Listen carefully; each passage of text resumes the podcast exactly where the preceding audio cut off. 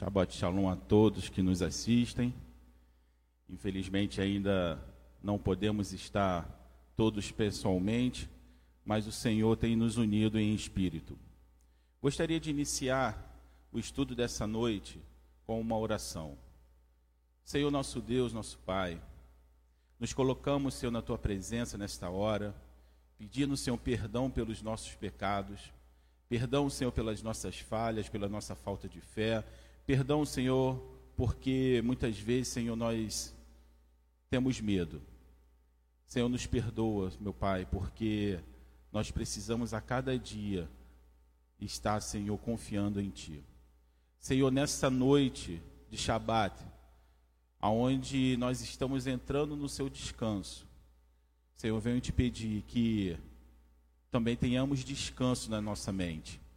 Senhor, que nenhuma informação, meu Pai, que nenhuma é, notícia venha tirar a nossa paz, mas que, Senhor, possamos, Senhor, estar nesta hora, nesta noite, apagando para todas as vozes que o mundo, Senhor, tem falado, e, Senhor, que verdadeiramente possamos estar ouvindo apenas a Tua voz, porque a Tua voz ela é mansa e suave e nos traz conforto aos nossos corações. Senhor, que possamos, Senhor, a cada dia estar confiando que o Senhor tem o melhor para as nossas vidas. Muito obrigado por essa noite. Muito obrigado, Senhor, porque o Senhor tem nos sustentado. Em nome de Jesus. Amém. Nós, há duas semanas, nós havíamos parado o estudo sobre Moisés. Nós já vemos fazendo esse estudo já há algum tempo e por conta de, desses últimos acontecimentos nós acabamos é, dando uma parada. Mas vamos dar continuidade porque não vai ser as circunstâncias do mundo que vai mudar a nossa rotina, não vai ser as circunstâncias do mundo que vai fazer com que nós paremos de falar da palavra do Senhor. Na semana retrasada, nós falamos sobre Moisés, da forma como ele ele foi salvo ali quando o faraó ele decidiu que todas as crianças é, recém-nascidas deveriam ser lançadas no rio Nilo. Nós, na nossa trajetória de estudo, nós lembramos aí que José ele vai para o Egito e depois vai toda a família de Israel para o Egito. E depois de um tempo, essa, essas pessoas elas começam a ser é, vistas com maus olhos pelos egípcios, principalmente pelo faraó e eles temem que o povo de Israel se alie a seus, a seus inimigos e aí comece uma, uma revolução, alguma coisa desse tipo. E aí o faraó, nessa sua insegurança, ele decide matar todas as crianças. Só que o Senhor já tinha estabelecido que uma pessoa seria usada por ele para ser o libertador de Israel. E a mãe de Moisés tem ali aquela criança ela esconde ali por alguns meses, mas não podendo mais esconder, ela decide colocá-lo num cesto e colocar no rio. E na semana passada nós paramos até nesse momento em que ele está no rio e que a filha de Faraó o encontra. E nós, nessa, nessa noite, nós vamos dar prosseguimento a, essa, a esse estudo que se encontra em Êxodo 2, versículo 5. Se vocês estiverem com as suas Bíblias à mão, ou até mesmo seus celulares, abram em Êxodo 2,5 para que possamos acompanhar a palavra do Senhor. Se desligue um pouco de, de notícias, se desligue um pouco de tudo que a gente tem ouvido e vamos abrir o nosso coração para que possamos ouvir o que o Senhor tem para nos, nos falar nessa noite. Vamos estar sensíveis para que realmente possamos ouvir a voz, a voz de Deus nessa noite. E diz assim: E a filha de Faraó desceu a lavar-se no rio, e as suas donzelas passeavam pela margem do rio. E ela viu a arca no meio dos juncos e enviou a sua criada que o tomou. A divina providência do Senhor, ela vai acontecer de formas misteriosas para nós. Muitas vezes nós achamos que não tem mais solução, que não tem mais como acontecer, mas Deus, ele sabe exatamente o que ele está fazendo e ele sabe tudo que vai acontecer nas nossas vidas. Nada que acontece na minha ou na sua vida pega Deus desprevenido. Nem mesmo o que está acontecendo no mundo hoje, nada disso pega Deus desprevenido. E nós também não precisávamos estar pensando que as coisas estão acontecendo de uma forma aleatória, porque não está. Tudo que acontece é pela permissão de Deus. Vamos, vamos ver um pouquinho sobre esse acontecimento na vida de Moisés. O Faraó, que manda matar todas as crianças afogadas no rio, Deus, mostrando o seu poder, ele vai usar esse mesmo rio para levar em segurança Moisés até a filha de quem? De Faraó. Chega a ser engraçado como Deus age de uma forma que a própria filha do Faraó, que queria matar Moisés, é essa filha que vai cuidar de Moisés. E é essa filha que vai tirá-lo das águas. Faraó era um rei bárbaro, um rei cruel, que ordenou que matasse todas as crianças. Mas Deus é que dá a última ordem. É a palavra de Deus que sobressai a qualquer palavra que eu ou você possamos estar ouvindo. Ainda que Faraó falou, todos deveriam morrer, mas Deus disse: não, Moisés não vai morrer. E além de não morrer, eu ainda vou usar a sua filha para que cuide da vida de Moisés. Ali, nesse primeiro passo, nesse primeiro percurso, nós podemos ver que a profecia de, já era uma profecia de Deus de como Deus estaria lidando com Israel. Lá na frente, quando Israel já saiu do Egito e está rumando a terra prometida, Balaão, Balaque vai contratar Balaão para que faça o quê? Para que amaldiçoe o povo de Israel. Mas todas as maldições, elas são revertidas em bênçãos. Sabe por quê? Porque a palavra do Senhor, ela é a última, ela é a que vale. Ainda que venha todas as informações, ainda que venha tudo contra as nossas vidas, mas a palavra de Deus, ela é a última. E é por isso que nós precisamos parar. Para de ouvir um monte de, de vozes que você está ouvindo por aí. Para de ouvir. E comece a ouvir a voz de Deus. Porque essa voz vai te trazer tranquilidade, essa voz vai te trazer paz. Antes de tudo isso acontecer, nós temos um projeto aqui, é um, eu gosto muito de dar esse testemunho porque isso me chama muito a atenção e é o que nós estamos vivendo hoje. Nós temos aqui um projeto onde o Alex ensina, o professor Alex ensina jiu-jitsu para as crianças.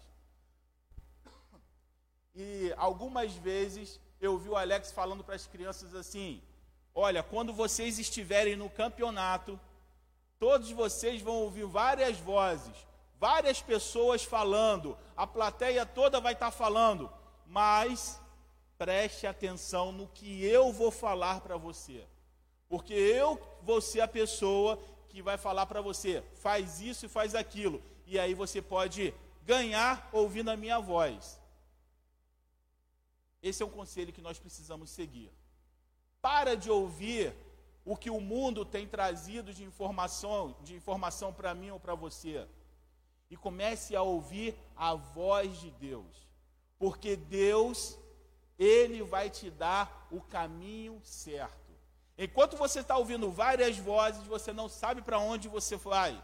E eu vou te dizer, quando você não sabe para onde você vai, quando você está perdido, a primeira coisa que vem no seu coração é o medo, é a insegurança, é o desespero. Vamos voltar lá para o jiu-jitsu. É como se Gabriel, meu filho, ele faz jiu-jitsu, então é como se Gabriel tivesse embaixo e ali o oponente dele em cima, e agora ele não sabe mais o que fazer, ele entra em desespero. Provavelmente ele vai perder não porque o oponente dele é melhor, mas porque ele não sabe o que fazer. Mas se ele ouvir a voz do seu professor, ele pode sair daquela situação. Da mesma forma, se nós ouvirmos a voz de Deus, nós vamos sair da situação de medo e desespero que nós vivemos hoje. Sabe qual é o maior problema que nós estamos enfrentando hoje? O maior problema é que ninguém sabe exatamente o que está acontecendo. Ninguém sabe qual é a proporção do que está acontecendo. E a falta de informação traz desespero para as pessoas. A falta de informação tira de mim e de você o poder da situação. Nós estamos acostumados a ter o poder da situação. Eu tenho um emprego bom, eu sei que no final do mês o dinheiro vai bater e eu tenho o poder de pagar todas as minhas contas. Eu tenho o poder da situação. Mas quando esse poder é tirado de nós, porque agora você não sabe como vai ser o futuro, e se você não tem uma direção específica, você entra em desespero. E é isso que o Senhor quer trazer para os nossos corações nessa noite de Shabat. Quer trazer a paz. A paz que excede todo conhecimento. A paz que vai fazer com que você olhe a dificuldade e diga: essa dificuldade é grande, mas o meu Deus é maior do que isso. E Ele, com uma voz, com, um, com uma única, uma única voz, ele pode mudar toda a situação. Da mesma forma como mudou a situação aqui de Moisés. Moisés estava num junco dentro de uma arca, dentro de um rio, e logo quem encontra é a filha de Faraó. Pelo certo, a filha de Faraó deveria falar: Ó, é, filha de, é filho de hebreu, e o meu pai mandou matar todo mundo, joga essa criança aí no rio. Mas Deus não deixou que isso acontecesse. E continuando, no versículo 6 diz assim: E abriu-a, viu ao menino, e eis que o menino chorava, e moveu-se de compaixão dele, e disse: Dos meninos dos hebreus é este. Ela não foi enganada. Ela não pega Moisés pensando que Moisés é um egípcio. Ela sabia que Moisés era um hebreu. E uma coisa interessantíssima que a gente pode ler é que ela não sente pena de Moisés, ela sente compaixão. Eu costumo dizer que Deus tem compaixão pela, pela humanidade. O diabo ele vem trazer a pena. Pena é diferente de compaixão. A pena você vai olhar para a pessoa e você vai falar assim: eu vou ajudar essa pessoa porque essa pessoa não tem condições de sair da miséria que ela se encontra e eu vou ser o Deus dessa pessoa, porque eu sempre vou ajudá-la. A compaixão é diferente. A compaixão vai fazer com que essa pessoa cresça, se estabeleça. E você vai ver que a vida de Moisés é exatamente isso. Ele vai ser criado como um príncipe. Não tenha pena e não, tem, não, não espere que as pessoas tenham pena de você, mas tenha compaixão compaixão das pessoas, porque Deus, ele tem compaixão de nós. Mas seguindo. Então disse sua irmã, a filha de Faraó: Irei chamar uma ama das hebreias que cria esse menino para ti. Meu irmão, Deus faz as coisas de uma forma tão tremenda que o rio que mata os bebês é o rio que leva Moisés em segurança. A filha do faraó que manda afogar é a filha que salva a vida de Moisés. Mas não para por aí. Agora a irmã de Moisés, que acompanhou a trajetória da arca de Moisés, ela se apresenta para a princesa e fala assim: Quer que eu chame uma, uma ama de leite para que possa cuidar dessa criança? E a princesa diz: Sim, chame. E quem é essa ama de leite que vem cuidar dessa criança? A própria mãe de Moisés. Meu irmão, só Deus para fazer a maldição se transformar em bênção. Só Deus para trazer ordem ao caos. Só Deus para mudar uma realidade aonde todas as cartas diziam vai dar ruim. Mas Deus fala assim: não, não quero que dê ruim, eu quero que seja diferente. porque nós servimos a um Deus que tudo pode. E a filha de Faraó disse: Vai. Foi, pois, a moça e chamou a mãe do menino. Então lhe disse a filha de Faraó: Leve esse menino e cria-o.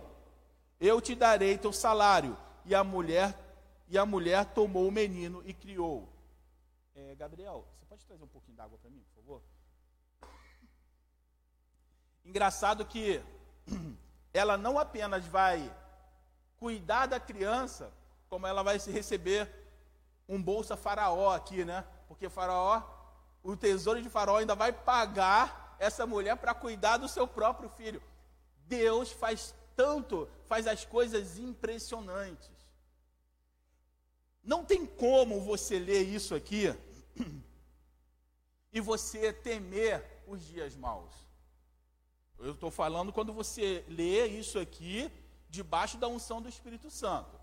Se você lê como uma história, é uma história apenas de um monte de, de coincidências. Mas se você lê isso aqui debaixo da unção do Espírito Santo, meu irmão, não tem como dar errado a sua vida. Não tem como você temer as circunstâncias. Porque as circunstâncias estavam todas ao contrário. Mas Deus mudou as circunstâncias. Então lhe disse a filha de Faraó: Leva esse menino e o cria, eu te darei o teu salário. E a mulher tomou o menino e o criou. E quando o menino já era grande, ela trouxe a filha de Faraó.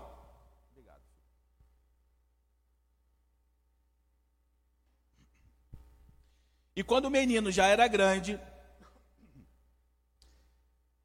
ela o trouxe a filha de Faraó, o qual adotou e chamou Moisés e disse: porque das águas tenho tirado. Essa, essa passagem aqui ela é muito interessante porque ela vai dizer que é a filha de Faraó que vai dar o nome a Moisés. Por que, que isso é importante? Porque alguns arqueólogos hoje em dia, eu estava vendo isso há um tempo atrás, estava questionando o nome de Moisés pelo fato do nome Moisés não ser um nome hebreu, e sim um nome egípcio. Mas aqui a Bíblia fala por que, que ele se torna, por que, que ele tem o um nome egípcio. Ele tem o um nome egípcio porque a filha de Faraó dá o um nome para ele. Mas, tirando essa parte histórica, esse texto vai nos ensinar uma coisa muito importante. E isso aqui eu gostaria de me dirigir aos pais.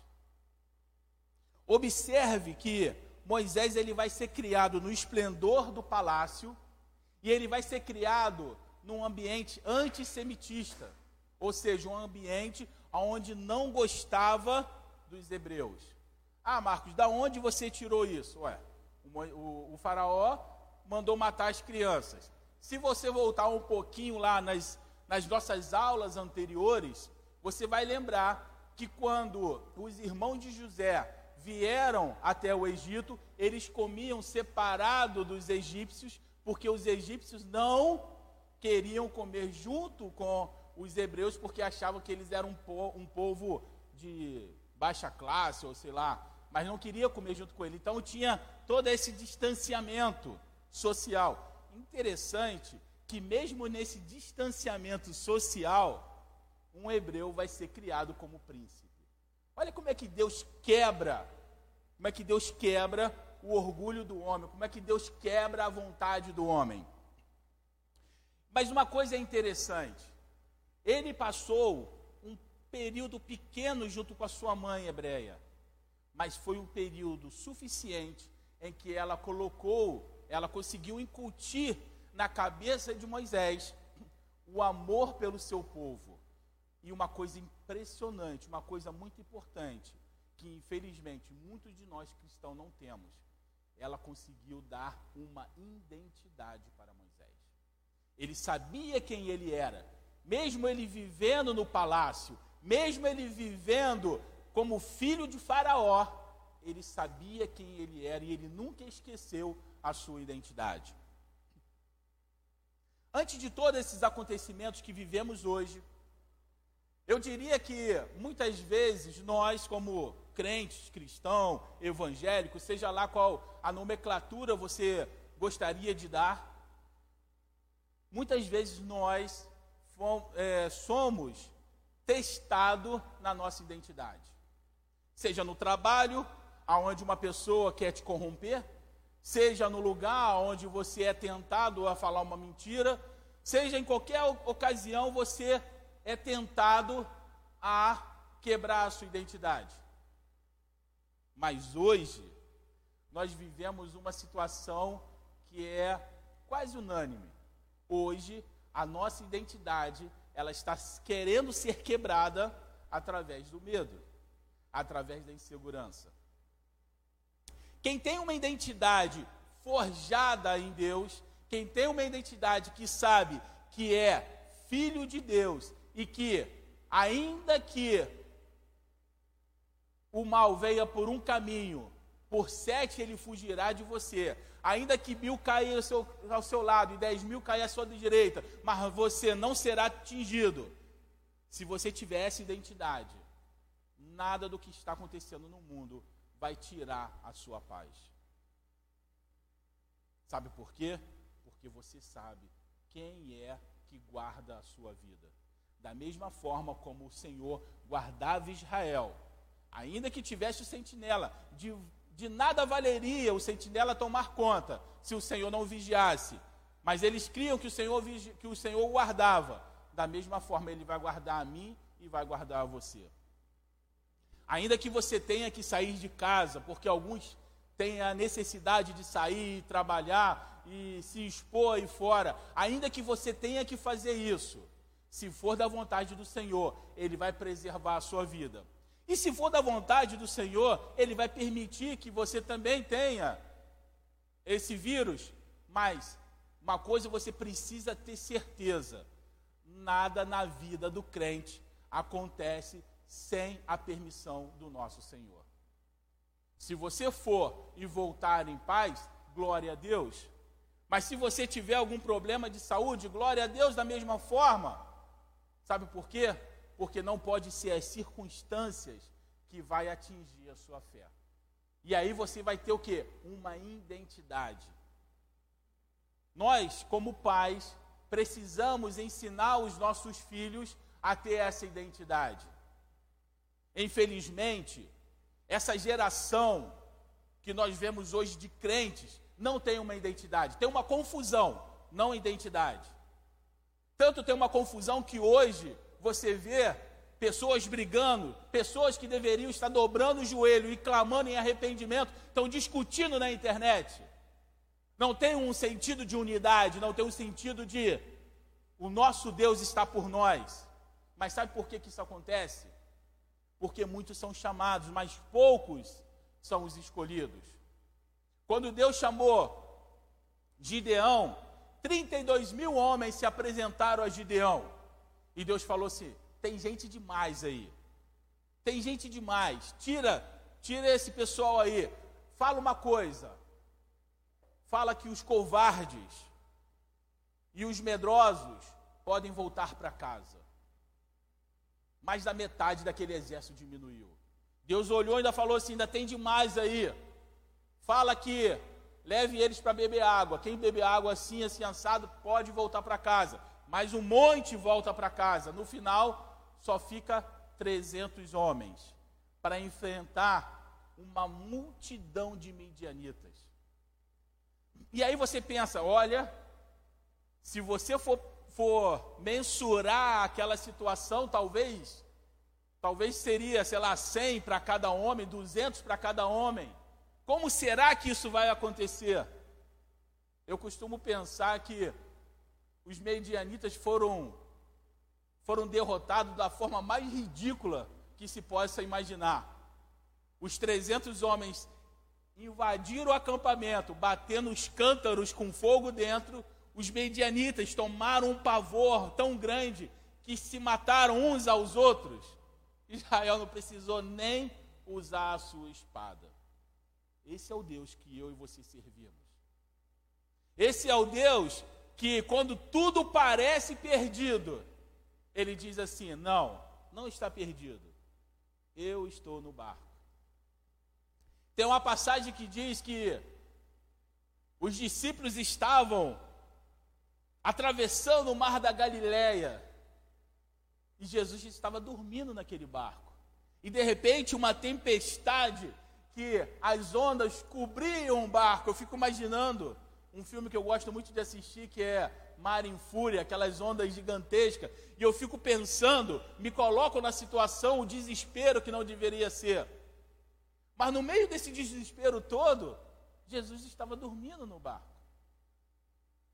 E de repente, os discípulos perguntam: Senhor, o senhor não vai acordar? O senhor não está vendo que nós estamos perecendo nesse lugar? Uma coisa que aqueles discípulos não, não entenderam: que Jesus era plenamente homem, mas era plenamente filho de Deus. E como filho de Deus, ele não se assustou com o que estava acontecendo, porque ele sabia o que estava acontecendo. Como homem, ele estava dormindo, mas como filho de Deus, ele sabia. E tanto sabia que, mesmo toda aquela tempestade, não deixou ele desesperado. Sabe por quê? Porque ele se levantou e disse: Vento, para, tempestade, acalme-se. Ah, mas você pode dizer, mas foi Jesus que falou isso. Mas deixa eu te lembrar uma coisa. Jesus disse assim: se vocês crerem verdadeiramente, farão obras maiores do que as que eu fiz. Se você crer verdadeiramente, você vai falar para a tempestade: para, e ela vai parar. Não sou eu que estou falando, é a palavra de Deus que disse. Se Jesus fez, você também pode fazer, porque ele disse que nós faríamos obras ainda maiores. Então, mesmo naquela tempestade, todo mundo desesperado, pensando que ia morrer, ele estava como? Tranquilo, porque existe uma passagem na Bíblia que diz assim: em paz, em paz me deito e durmo, porque o Senhor cuida de mim. Eu não posso ser um cristão, um crente ou evangélico apenas para recitar o que está escrito na Bíblia. Eu preciso viver e eu falo para vocês: não há uma ocasião mais propícia do que a que estamos vivendo hoje para que nós possamos colocar a nossa fé em prática. Tudo que você aprendeu ao longo da sua vida, tudo que você leu na Bíblia, tudo que você ouviu pastores falando, tudo que você teve a, a, a experiência, está na hora de colocar em prática. E eu vou te falar: se você confiar no Senhor, você não será envergonhado. Embora Moisés tenha permanecido com a sua verdadeira mãe apenas nos primeiros anos da sua vida, ela conseguiu incutir nele o amor e a lealdade ao seu povo. Assim, a convivência no palácio real não o convenceu, não o converteu a um egípcio, mas ele permaneceu sendo hebreu. As circunstâncias hoje não podem nos, nos converter a pessoas incrédulas, mas nós precisamos continuar confiando no Senhor. E vamos continuar. O texto continua falando assim: E aconteceu naqueles dias que, sendo Moisés já homem, saiu e a seus irmãos, e atentou para as suas cargas, e viu que um egípcio feria a um hebreu, é, homem de seus irmãos. Quando Moisés sai do palácio, ele vai procurar os seus irmãos, porque ele sabe qual é a sua identidade. Ele vê que um egípcio está batendo, está maltratando um dos seus irmãos. E aí ele, ele tenta resolver essa situação com as suas próprias mãos. O que, que nós aprendemos com isso? Nós aprendemos que sempre como, quando tentamos resolver as coisas do nosso jeito, sempre dá errado. Todas as vezes que você tenta resolver as coisas do seu jeito, ela vai dar errado. Preste atenção no que acontecia nessa época. Pela quantidade, eu não me recordo bem agora, mas pela quantidade que a Bíblia relata da saída dos filhos de Israel, juntando crianças, jovens e tudo mais, parece que, que bate aí uma faixa de 3 milhões de pessoas. Essa, esse pessoal todo, se fosse seguir o caminho de Moisés, de fazer justiça com as suas próprias mãos, provavelmente Israel tinha pessoas o suficiente para gerar ali uma guerra civil Você vê com menos pessoas, já, já tem guerras por aí. Imagina com aquela quantidade de gente dentro do Egito.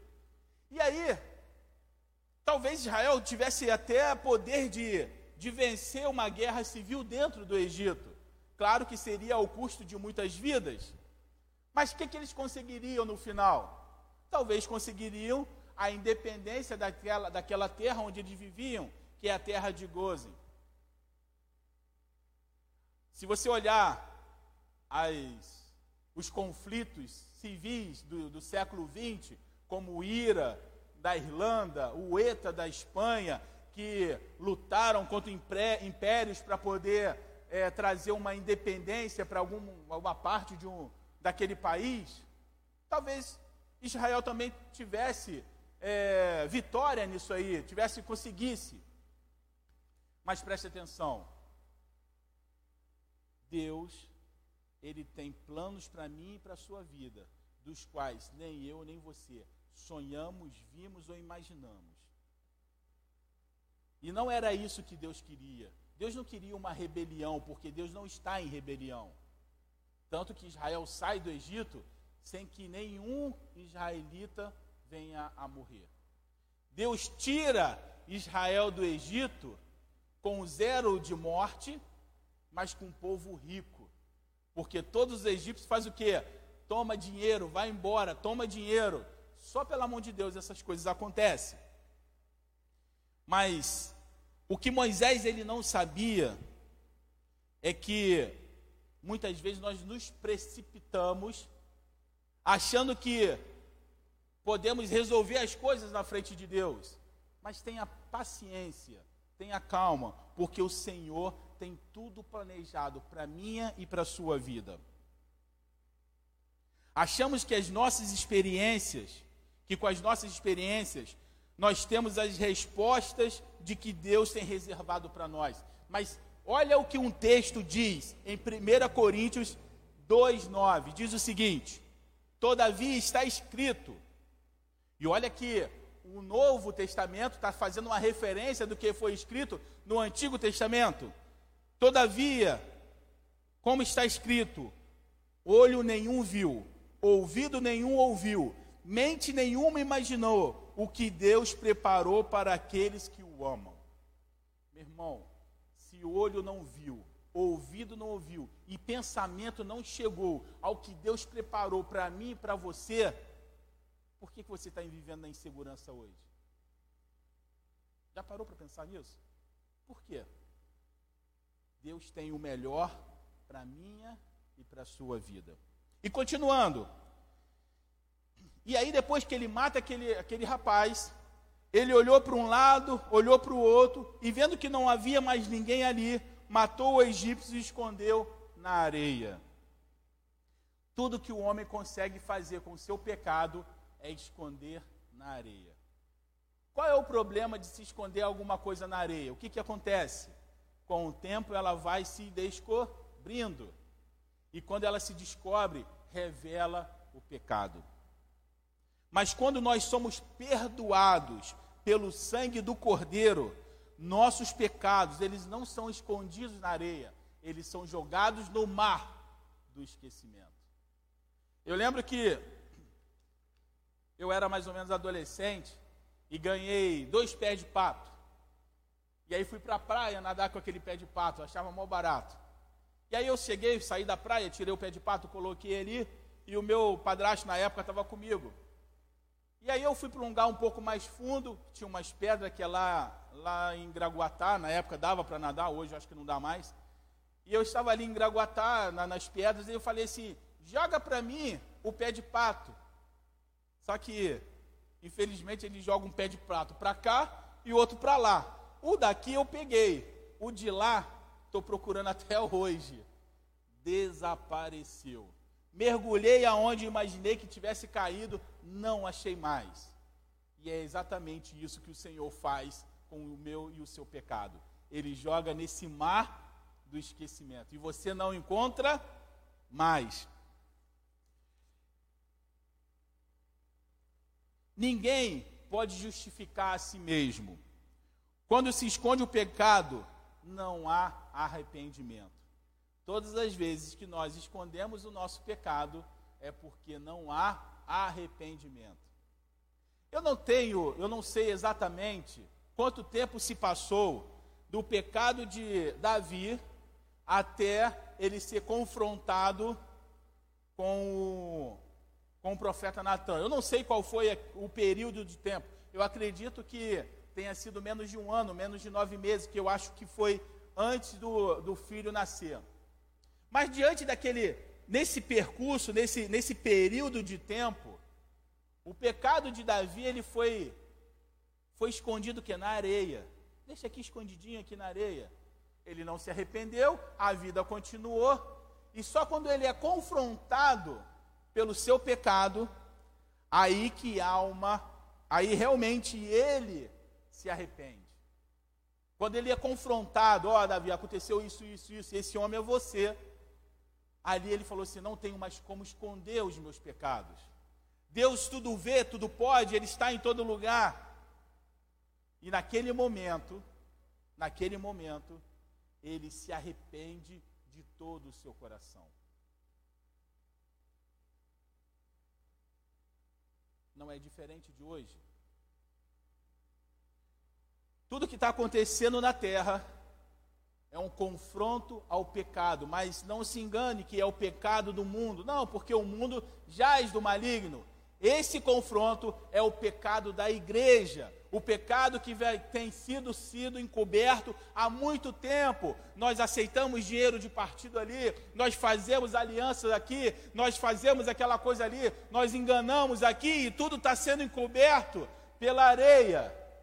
Mas quando chega uma situação como a que nós estamos passando, não tem como você esconder. E tudo que o Senhor espera é que o seu povo volte em arrependimento.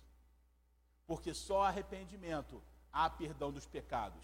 E eu vou te falar, existe uma grande diferença entre arrependimento e remorso.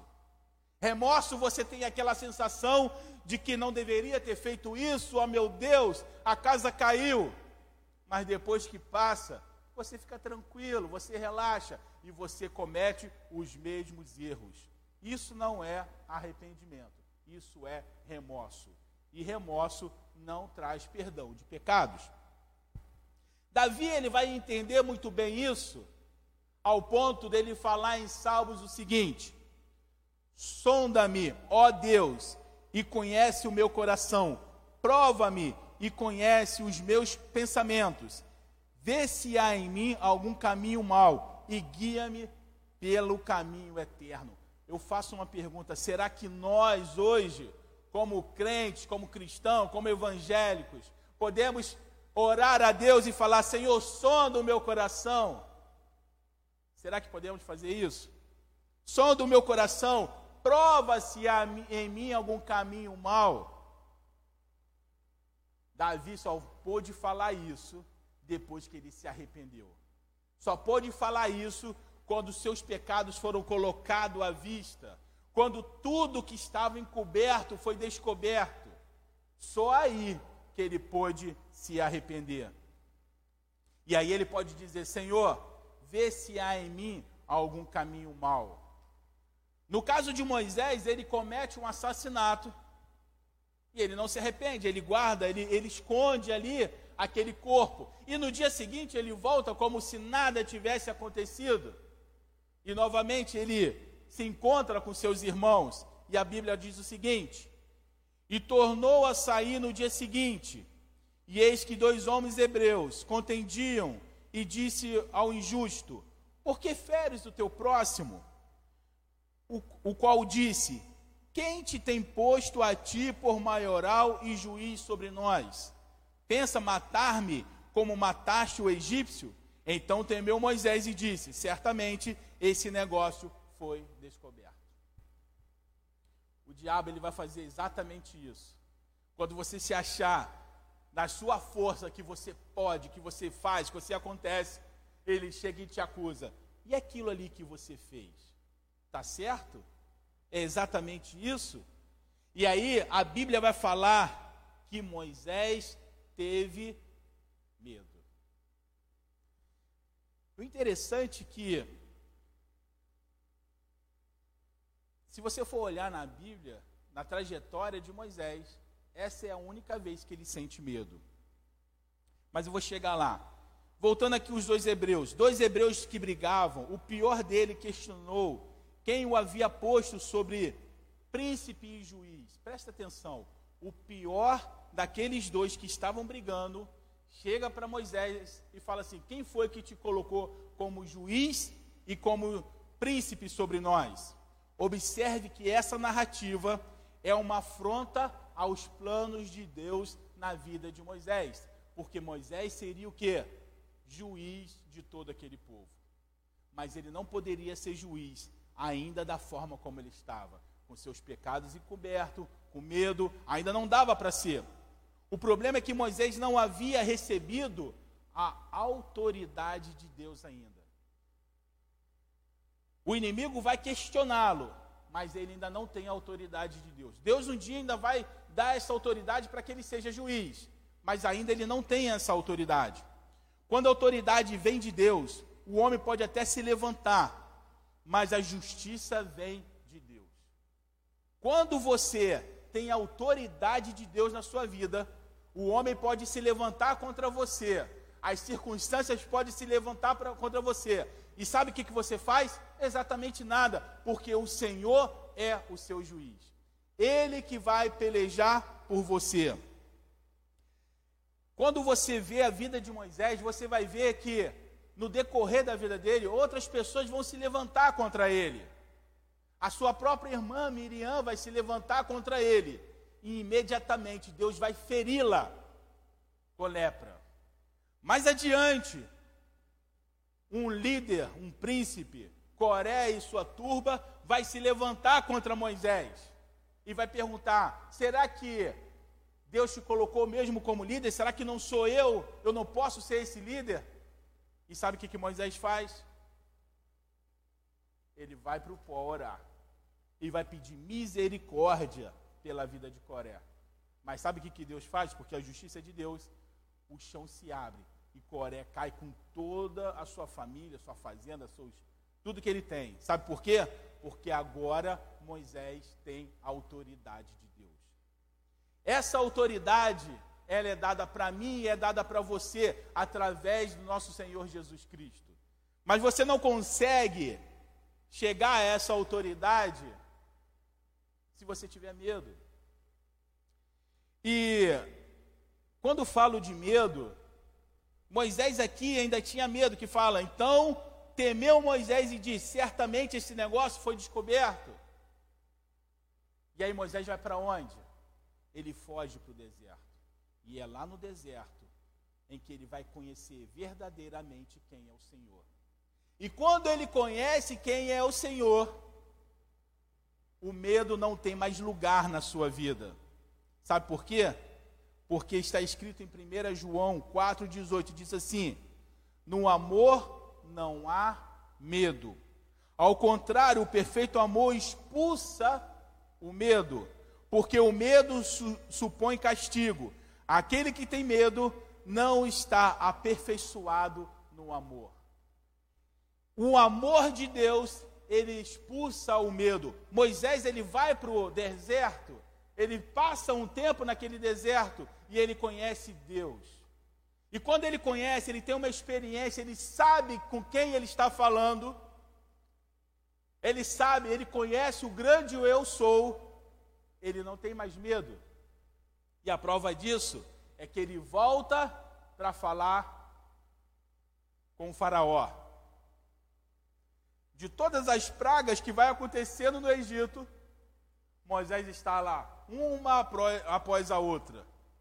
Ele não tinha medo de Faraó. Quando finalmente Faraó libera aquele povo, e aquele povo está indo em direção à terra prometida, ele tem um grande, uma grande dificuldade, ele dá de cara com o quê? Com o mar. E todo aquele povo de Israel começa a ficar desesperado. Meu Deus, nós vamos morrer. Na frente tem o mar, atrás de nós tem o, o exército de Faraó.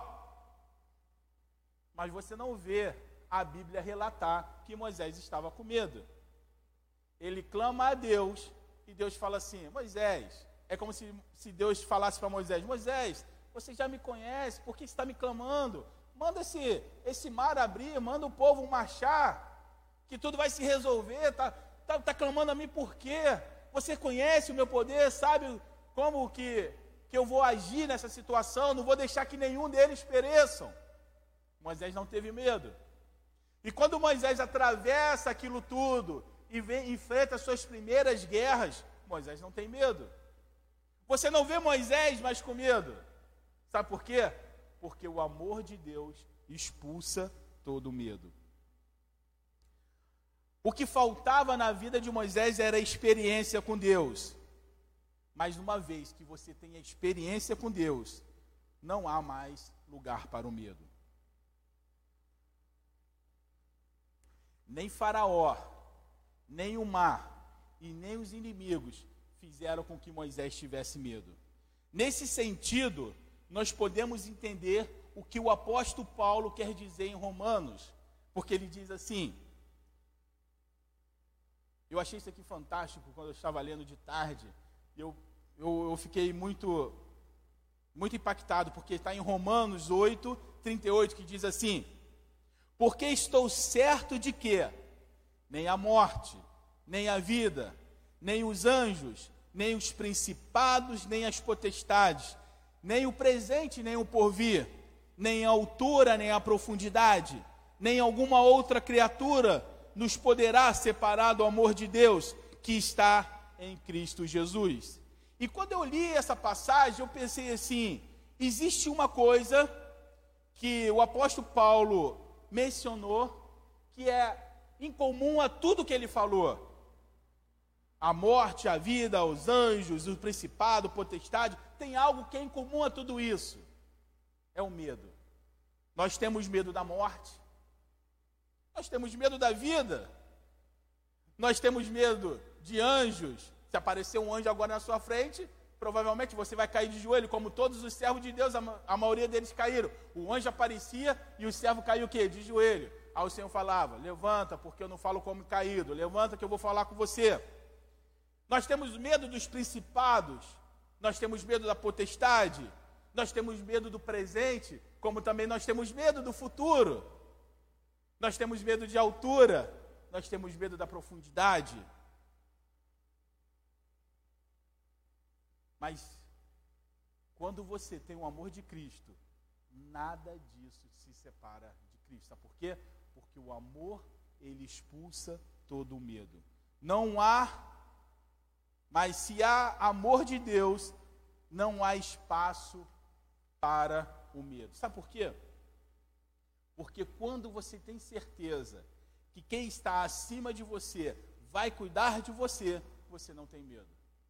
Eu costumo dizer, eu costumo, costumava brincar que uma criança, quando tem confiança no seu pai, o seu pai pode colocá-lo em cima de uma mesa e falar: pula. Ele vai pular sem nem pensar. Sabe por quê? Porque ele tem total confiança que o pai não vai deixá-lo machucar. Ele tem a confiança. Nós precisamos ter a confiança de uma criança. A confiança que uma criança tem no seu pai, nós precisamos ter essa mesma confiança no nosso pai. Se ele mandar, marche pela água, tenha certeza que o mar vai se abrir. Se você andar pelo vale da sombra da morte, tenha certeza que mal nenhum chegará até você. Sabe por quê? Porque o amor de Deus está sobre as nossas vidas. E Jesus diz que Ele nos guarda assim como a galinha, ela, ela protege seus pintinhos. Israel não quis, na época não quis essa proteção. Mas espero que eu e você, nós possamos querer essa proteção. Porque uma vez debaixo das asas do Altíssimo, nenhum mal chegará à nossa tenda. E terminando tudo isso, agora Moisés vai voltar para poder encarar Faraó e tirar o povo de Israel do Egito. Mas isso é uma conversa para a próxima semana. Que o Senhor possa nos abençoar, que o Senhor possa nos acrescentar a cada dia mais a, a nossa fé nele para que nem as circunstâncias, nem o porvir, nem o presente, nem o futuro, nem a altura, nem, a, nem profundidade, nada disso venha abalar a minha e a sua fé no Criador de todas as coisas, porque o Senhor, Ele cuida de nós. Que o Senhor possa nos abençoar nessa noite e que possamos estar restabelecido, de pé, porque o mundo pode estar um caos, mas eu e você não seremos atingidos, porque o Senhor está à nossa frente. Que o Senhor possa nos abençoar e que possamos entrar nesse Shabat pedindo ao Senhor: Senhor, me dê a paz.